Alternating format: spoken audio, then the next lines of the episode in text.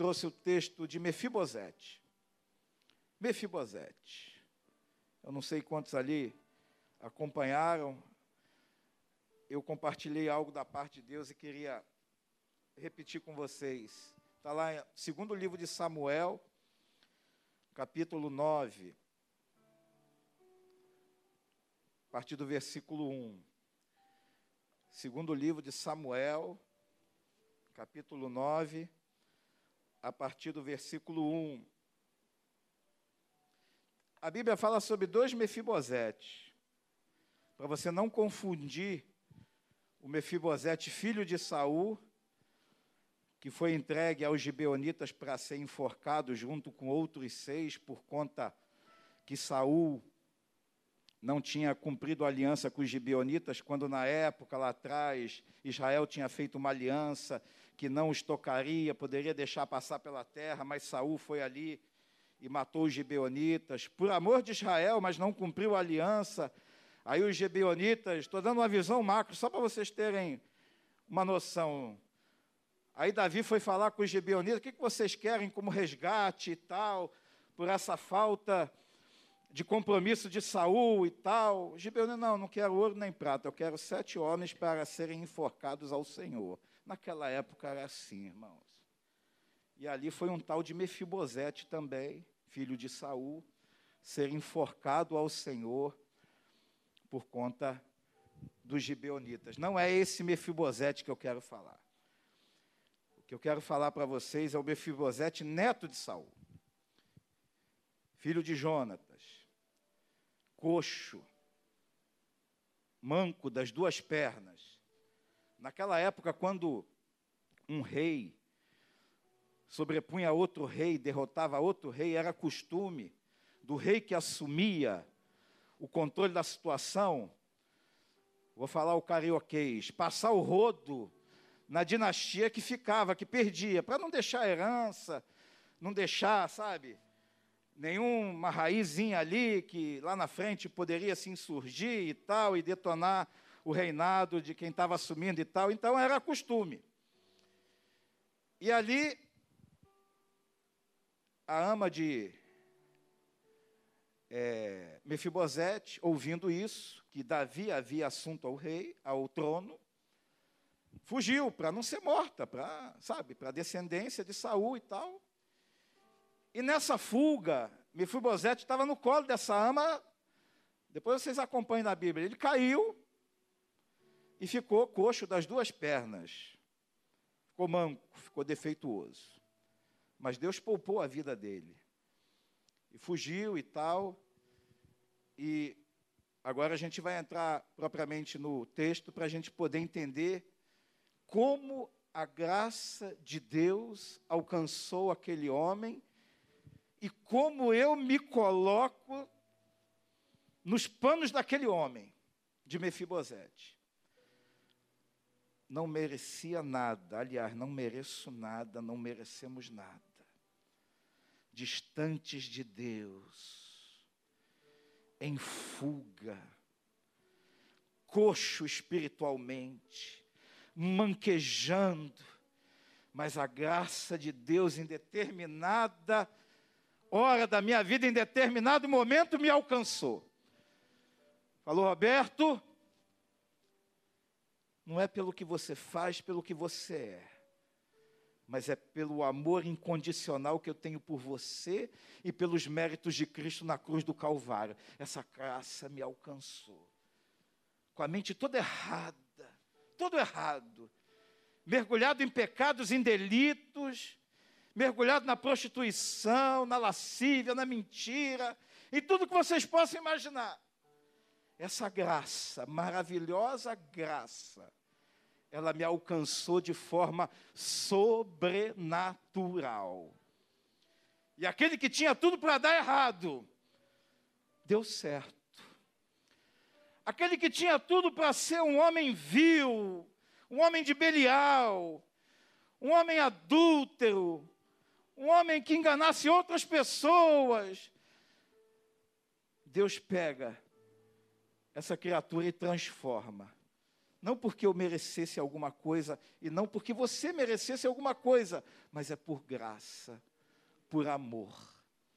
Porque quando Deus nos olha, Ele não nos olha diretamente, o olhar dele passa pela cruz, passa por Cristo. E aqui a Bíblia diz,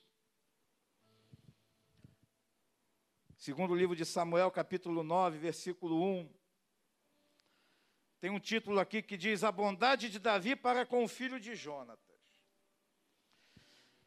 Disse Davi: Resta ainda porventura alguém da casa de Saul? E eu quero me ater a uma palavra aqui: alguém.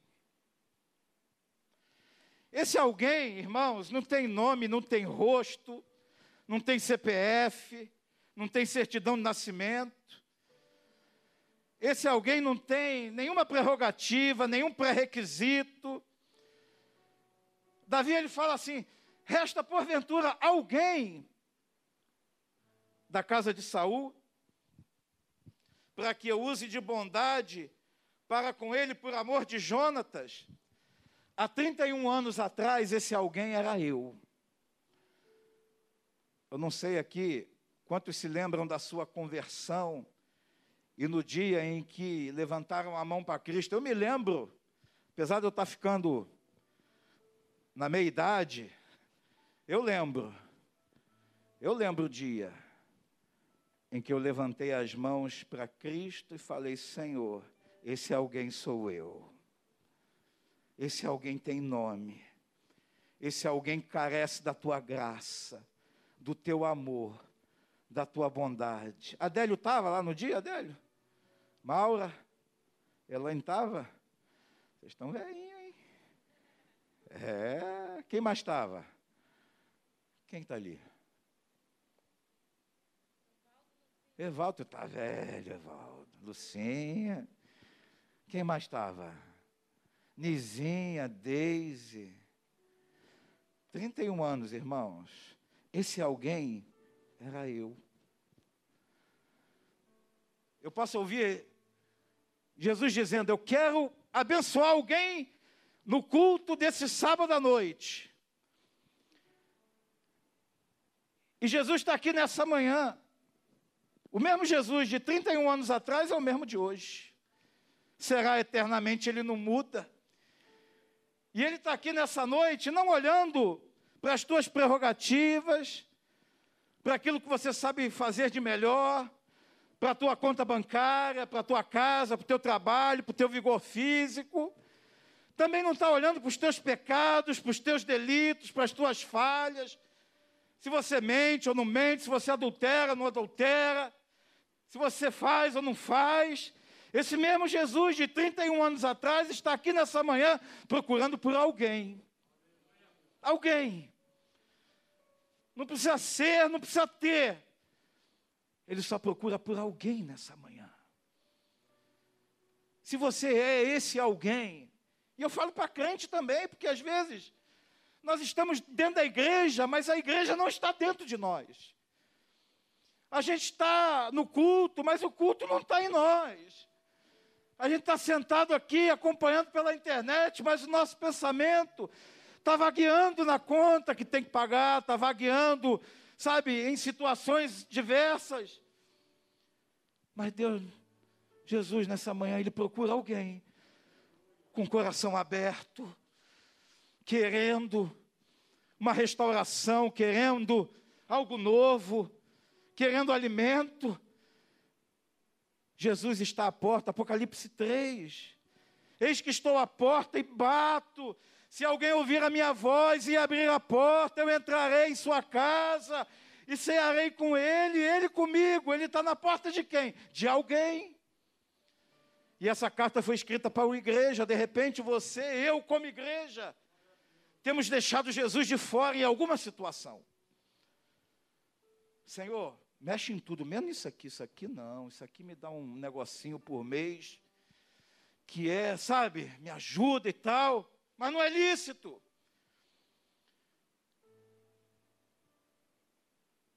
Às vezes, um relacionamento extraconjugal, Às vezes, dentro do trabalho, você não tem dado bom testemunho. Às vezes as pessoas não aceitam Jesus por tua causa, por minha causa. Quantas vezes eu já orei, meu Deus, que eu não seja impedimento para as pessoas alcançarem a salvação. Tem misericórdia da minha vida. Ontem lá oramos, lá na Cinelândia, fizemos uma roda. E me deram a oportunidade de orar. Na minha oração eu falei assim: Senhor, se eu for impedimento para a tua obra aqui, me tira e coloca outro. Não quero ser impedimento. Se eu não clamar, o Senhor vai suscitar pedras para clamar. Então, se eu não tiver do jeito que o Senhor está, do jeito que o Senhor deseja que eu esteja na tua presença, para fazer a tua obra com zelo, me tira e coloca outro. Ponto. Eu só não quero ser impedimento para o agir de Deus. E aqui, Davi, ele procura alguém para abençoar. Porque ele se lembrou do pacto que ele tinha com Jonatas, da aliança que ele fez. Ali eles tinham uma amizade muito bacana, muito bonita. E ali eles fizeram uma aliança. Pelo certo, era para Davi passar o rodo, matar Jonatas, porque era descendente de Saul, matar Mefibosete, perdão. Porque era descendente de Saul, era descendente de Jonatas. Ele assumiu o reino, ele tinha essa prerrogativa. Mas ele não usou da justiça, ele usou de graça, de misericórdia. O certo era para Deus acabar com a gente, com a nossa raça, por causa dos nossos delitos e pecados, essa que é a verdade. Por causa das nossas mentiras, nossos enganos. E eu falo isso diante de Deus com muita tranquilidade, irmãos. A Bíblia diz: conheçamos e prossigamos em conhecer ao Senhor. Eu conheço, mas eu quero conhecer mais, eu preciso ser mais moldado, eu preciso ser mais trabalhado, eu preciso ser mais santo. Quando eu falei, levante as suas mãos para que sejam mãos santas, Senhor, santifica mais essas mãos. A Bíblia diz que aquele que não tem pecado mente. Nós somos pecadores, todavia, lavados e remidos pelo sangue do Cordeiro lavados e remidos. Paulo diz: o bem que eu quero fazer, não faço, o mal que não quero, esse faço.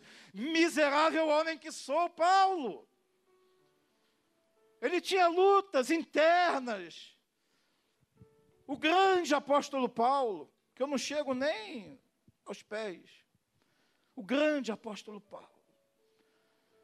O bem que ele queria fazer, ele não fazia, o mal que ele não queria, esse fazia porque somos pecadores, todavia, lavados e remidos pelo sangue do Cordeiro.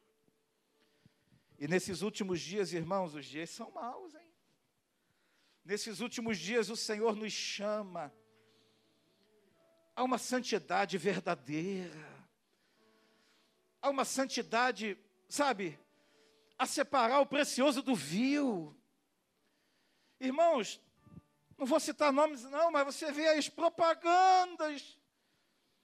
Especialmente nesse mês, as propagandas que a gente vê e fala: Meu Deus, o que, que é isso?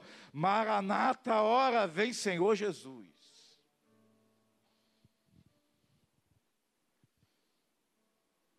Eu fiz um comentário aqui em um post que colocaram de uma propaganda aí, de crianças sendo doutrinadas. Eu falei, ó, sugiro que leiamos um dos sermões de Jonathan Edwards, um dos puritanos, dizendo assim: o título do sermão é Pecadores nas mãos de um Deus irado. Quantos já leram esse sermão? Aconselho e sugiro vocês lerem. Pecadores nas mãos de um Deus irado. Jonathan Edwards.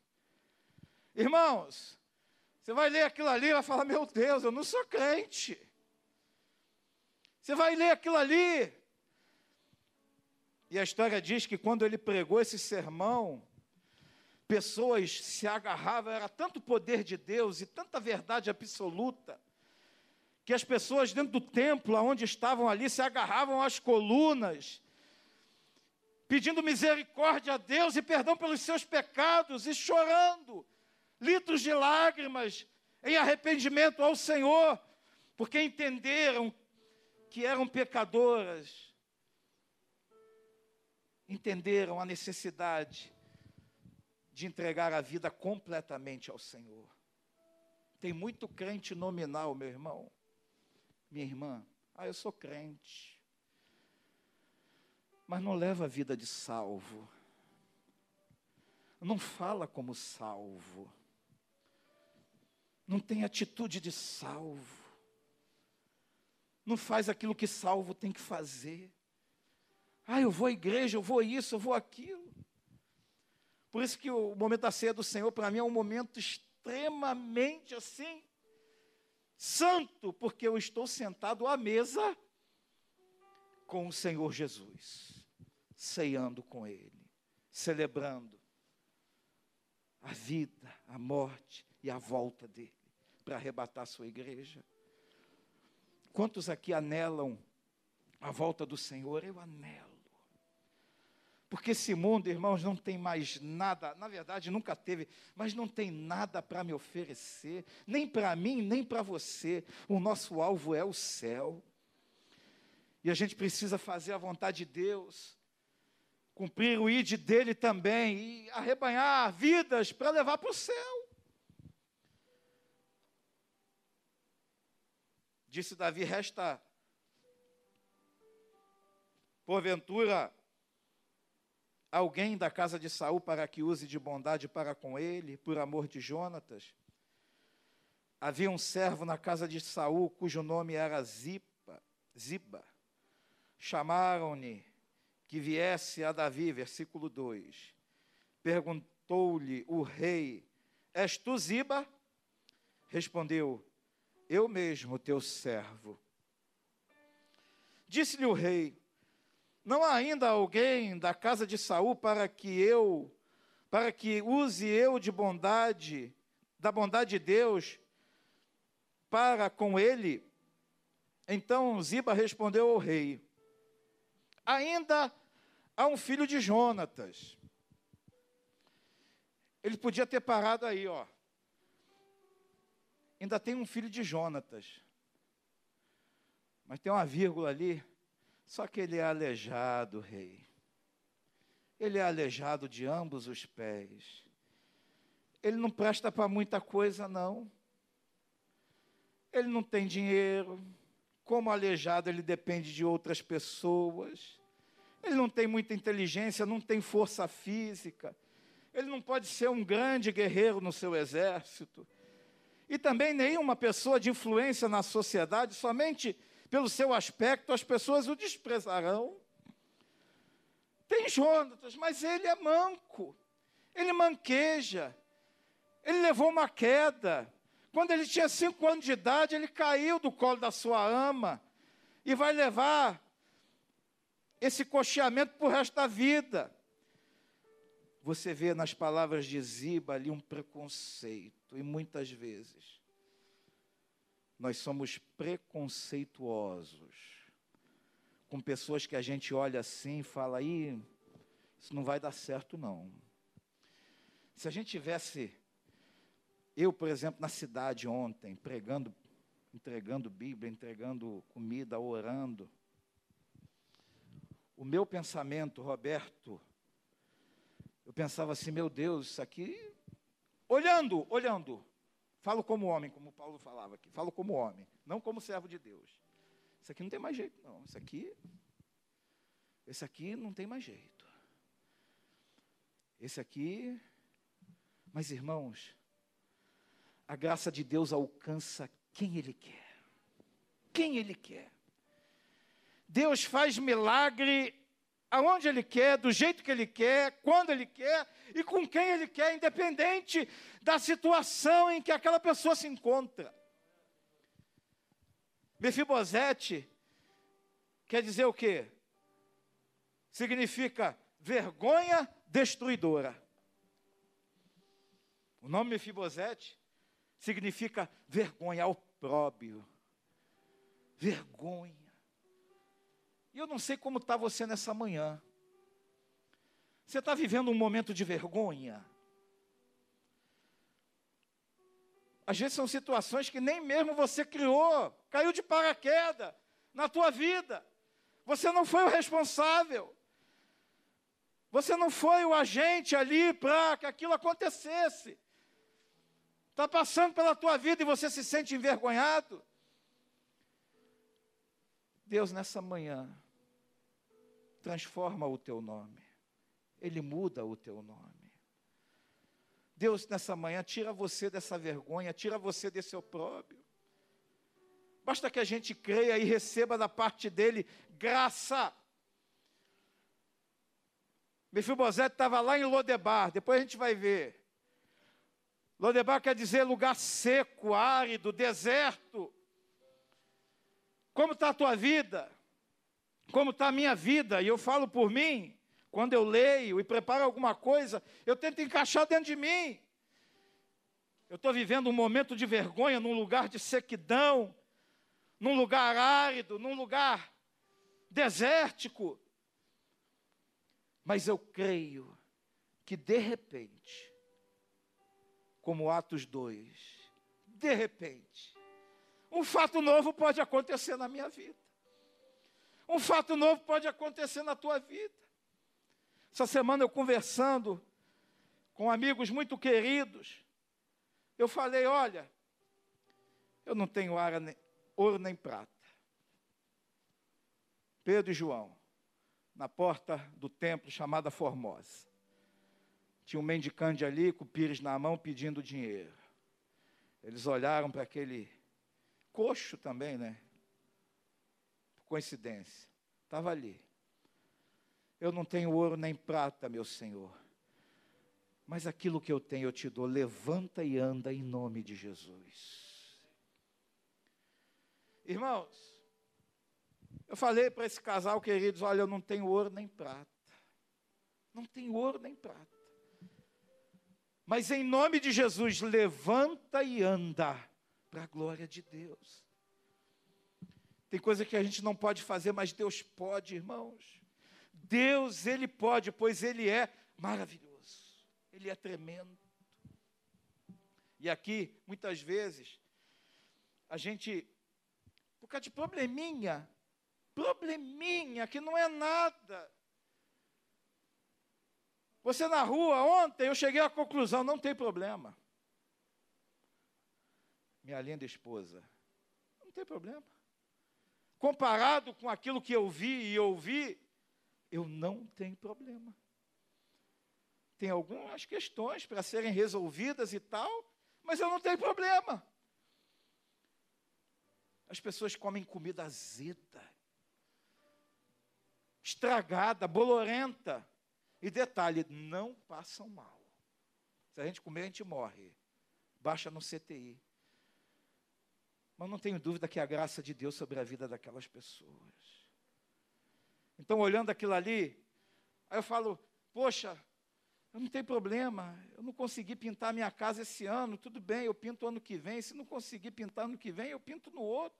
E se não conseguir pintar, vai ficar sem pintar. Estou dando um exemplo.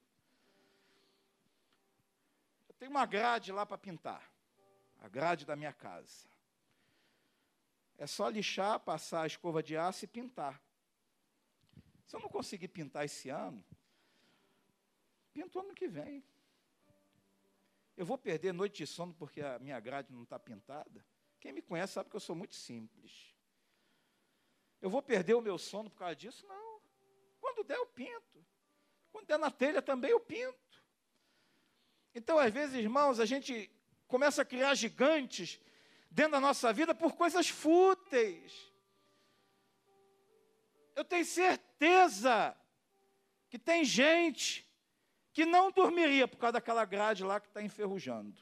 Estou nem aí para a grade. Não que a gente seja irresponsável e tal, mas não é algo que me incomoda. Tem coisas muito mais importantes para eu perder meu sono, para me incomodar. Então, irmãos, não crie um gigante dentro da tua mente, quando isso, na verdade, não é gigante nenhum. Versículo 3: não, perdão, 4. Aí Davi perguntou: Aonde está? Cadê ele? Cadê ele? Davi não quis saber a condição em que ele se encontrava. Só perguntou para Ziba: Cadê ele? Cadê? Cadê você? Antigamente a gente tinha um culto aqui chamado Cadê você? Não tinha? Pastor Isaías fazia. É, quando muita gente ficava sem vir ao culto, né? Mais de seis meses sem tomar ceia. E não tinha essa mídia pesada que tem hoje, não. Mandava carta, eu recebi carta. Cadê você? Ele mandou para todo mundo. eu estou aqui, pastor. Mas era um culto chamado Cadê Você? Porque essa pessoa estava sumida. Há muito tempo, não ia ao culto, não participava da ceia, não assistia a escola bíblica dominical. Aí o culto chamava Cadê você? Fizemos uma meia dúzia desses cultos. A igreja enchia, lotava. Não tinha lugar para sentar. Deus nessa manhã pergunta para a sua igreja: Cadê você? Aonde você está? Cadê? O que, que você está fazendo? O que, que você está pensando? Como é que está a tua vida? Aonde você está? Está envergonhado? Não está? Está em lugar desértico? Não está? Cadê você? Davi pergunta: Onde está? Versículo 4. Perguntou-lhe o rei. Ziba lhe respondeu: Em casa de Maquir, filho de Amiel, em Lodebar, que é lugar de deserto, lugar de sequidão e lugar árido. Então mandou o rei Davi trazê-lo de Lodebar, da casa de Maquir, filho de Amiel. Versículo 6: Vindo Mefibosete, filho de Jonatas, filho de Saul, e, de da, e a Davi, inclinou-se, prostrando-se com o rosto em terra, e disse-lhe: Disse-lhe Davi, Mefibosete, ele disse: Eis aqui o teu servo. Quero fazer uma breve reflexão sobre o que Davi falou para Mefibosete. Disse-lhe Davi, versículo 6, Mefibosete, Deus diz para você e chama você e eu pelo nome. Vou usar eu. Roberto! O que, que eu vou responder para o rei? Eu vou responder o que Mefibosete respondeu. Eis aqui teu servo. Quando Deus te chamar, quando Deus te comissionar para alguma coisa, quando Deus te entregar algo na tua mão para você fazer, porque você tem dons e talentos, hein? Eu tenho dons e talentos. Eu não sei cantar, nem tocar nenhum instrumento, todo mundo sabe. Mas eu faço outras coisas. Eu carrego o banco, eu ainda posso. Viro uma laje, de leve, mas viro. Se é para ir para a rua e entregar quentinho, eu entrego. Mefibosete, Eis aqui o teu servo. Você vai responder ao Senhor, ao chamado do teu rei, ou você vai se calar? Ou você vai ficar com medo? Ou você não vai falar nada? Ou você vai ficar, Senhor, o que, que será que Ele quer comigo? Ele não titubeou. Ele falou: Eis aqui o teu servo. Estou aqui para receber Mefibosete não tinha ideia que ele seria exaltado. Mefibosete não tinha noção do que estava para acontecer com ele. Mas mesmo ele não tendo noção, ele se apresentou diante do rei e falou: Eu estou aqui, meu rei. E muitas vezes nós não respondemos ao chamado do nosso rei com medo daquilo que ele tem preparado para nós com medo daquilo que Ele quer colocar nas nossas mãos. Olha, meu filho, Eu quero que você largue isso, isso, isso, por amor do meu nome, não tenho me agradado de ti, e segue por esse caminho. Às vezes você não quer ouvir isso. Você faz ouvido de mercador, não, isso aí não. Pregar, deixa os outros pregar. Dá abraço em mendigo, tem o missionário Júlio. Falar de Jesus tem outras pessoas. Mas quando Jesus te chamar, e ó, vou falar uma coisa para você que eu tenho aprendido de carteirinha. Geralmente a gente diz que não tem tempo, por isso, por aquilo outro, tal, série de motivos. Mas aquilo que for prioridade na nossa vida, a gente vai achar tempo para aquilo ali. A gente vai achar tempo. Ah, eu não tenho tempo. Lê do engano.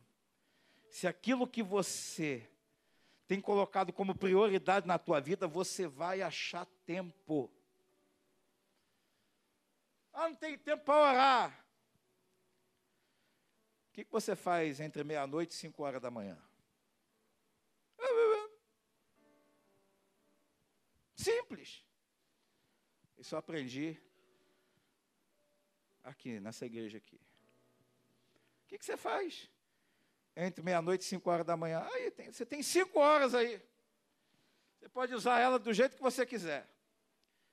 Uns até acordam mais tarde, outros mais cedo, mas você administra aquele tempo ali. Você vai ter tempo para orar, não tenho dúvida disso. Para ler a palavra, pelo menos um capítulo por dia. Um capítulo por dia. Minha esposa está terminando a Bíblia toda. Ela está lendo um capítulozinho por dia. Começou o quê? Tem três, quatro anos, né? Por aí, três, quatro anos. Ela está terminando. Você não precisa ler quatro, cinco, dez, vinte, um capítulo por dia. Está aqui, daqui a pouco termina a Bíblia. Daqui umas semanas ou meses, já está no finalzinho.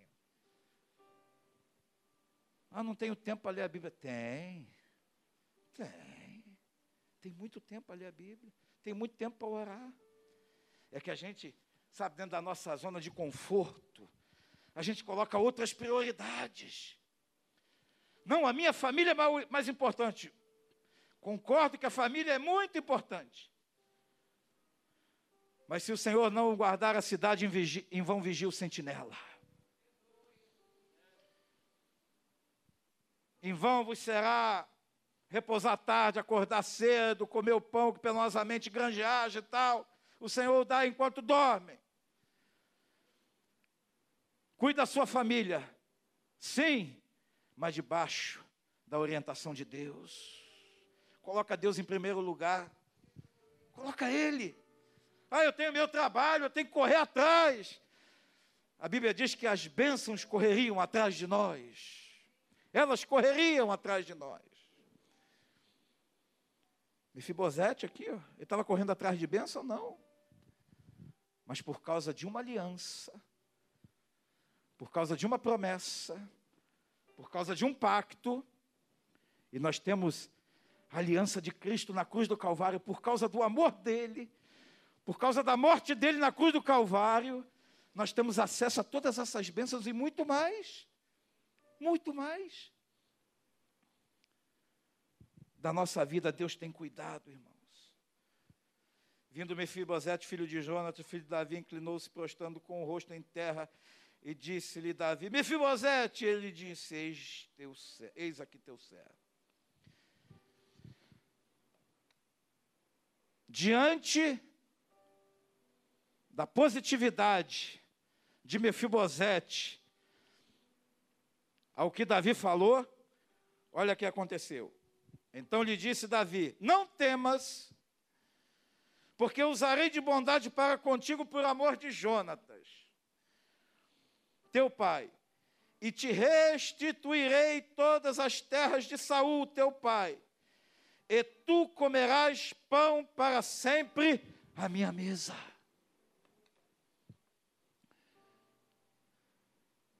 fevereiro, carnaval, época de carnaval de 1990.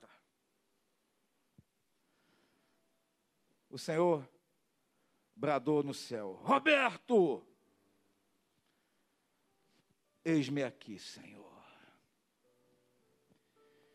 E daquela data até o dia de hoje, eu tenho comido pão na mesa do meu Senhor. Eu tenho experimentado o amor e a fidelidade dele na minha vida. Eu tenho experimentado a bondade e a misericórdia dele na minha vida.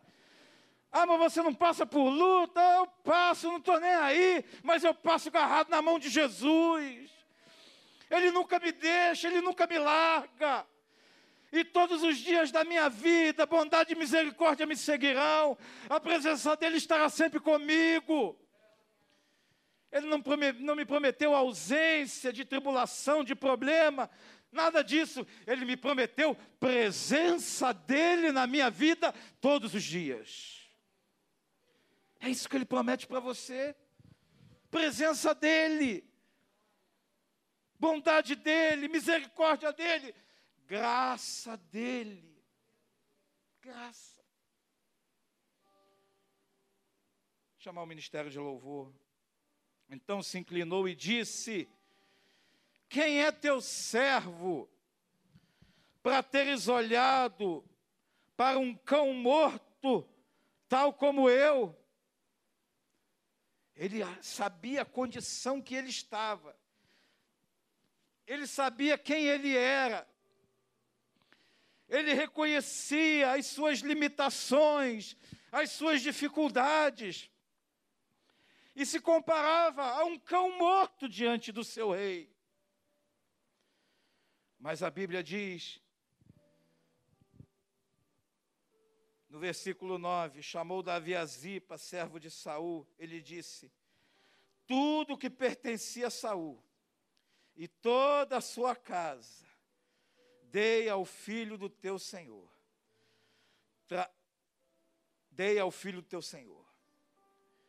Trabalhar-lhe-ás, pois a terra, tu e teus filhos e teus servos, e recolherás os frutos para a casa do teu Senhor, para que a casa do teu Senhor tenha pão que coma. Porém, Mefibosete, filho de teu senhor, comerá pão sempre à minha mesa. Tinha Ziba quinze filhos e vinte servos. Versículo 11. Aí entra a obediência. Disse Ziba ao rei: segundo tudo quanto meu senhor o rei manda a seu servo, assim o fará. Comeu, pois, Mefibosete a casa, a mesa de Davi, como um dos filhos do rei. Eu fico imaginando lá na mesa de Davi, imaginação minha, fico imaginando ali Salomão sentado à mesa, imaginando Tamar, Fico imaginando os generais sentados à mesa ali, junto com Davi. Fico imaginando aquilo ali. Aí eles escutam um barulho de muleta chegando. Tatac, tatac. Ué, o que é isso? É Mefibosete, ao qual Deus derramou graça abundante sobre a vida. Eu fico lembrando quando eu me converti, cheguei manco, em muletas espirituais, mas o Senhor tinha uma cadeira preparada para mim, para eu sentar ali à mesa e falar: olha, pela tua disposição de você ouvir a minha voz e falar: estou aqui eu preparei essa mesa para você todos os dias da tua vida. Não tenho dúvida disso. Não tenho sombra de variação de que Deus estará comigo todos os dias da minha vida. E ainda quando chegar o dia em que Ele me recolher, eu passarei a eternidade ao lado dEle, na presença dEle. Mas não porque eu fiz alguma coisa para merecer, entendam isso, mas porque a graça de Jesus me alcançou. E eu deixei ser alcançado pela graça. Eu estava entregando um Novo Testamento ontem lá, aí tinha um sentado, ele não era nem é, morador de rua, ele era um ambulante. Aí dei para o colega dele, me agradeceu e tal. Falei, está aqui, você aceita o Novo Testamento? Não, eu sou macumbeiro. Falei, não tem problema, isso aqui é a palavra. Não quero, não quero, eu sou macumbeiro. Se eu pegar, eu vou jogar fora e não sei o quê. Eu falei, Deus te abençoe. E continuei o meu caminho. Nada contra os macumbeiros, nada contra.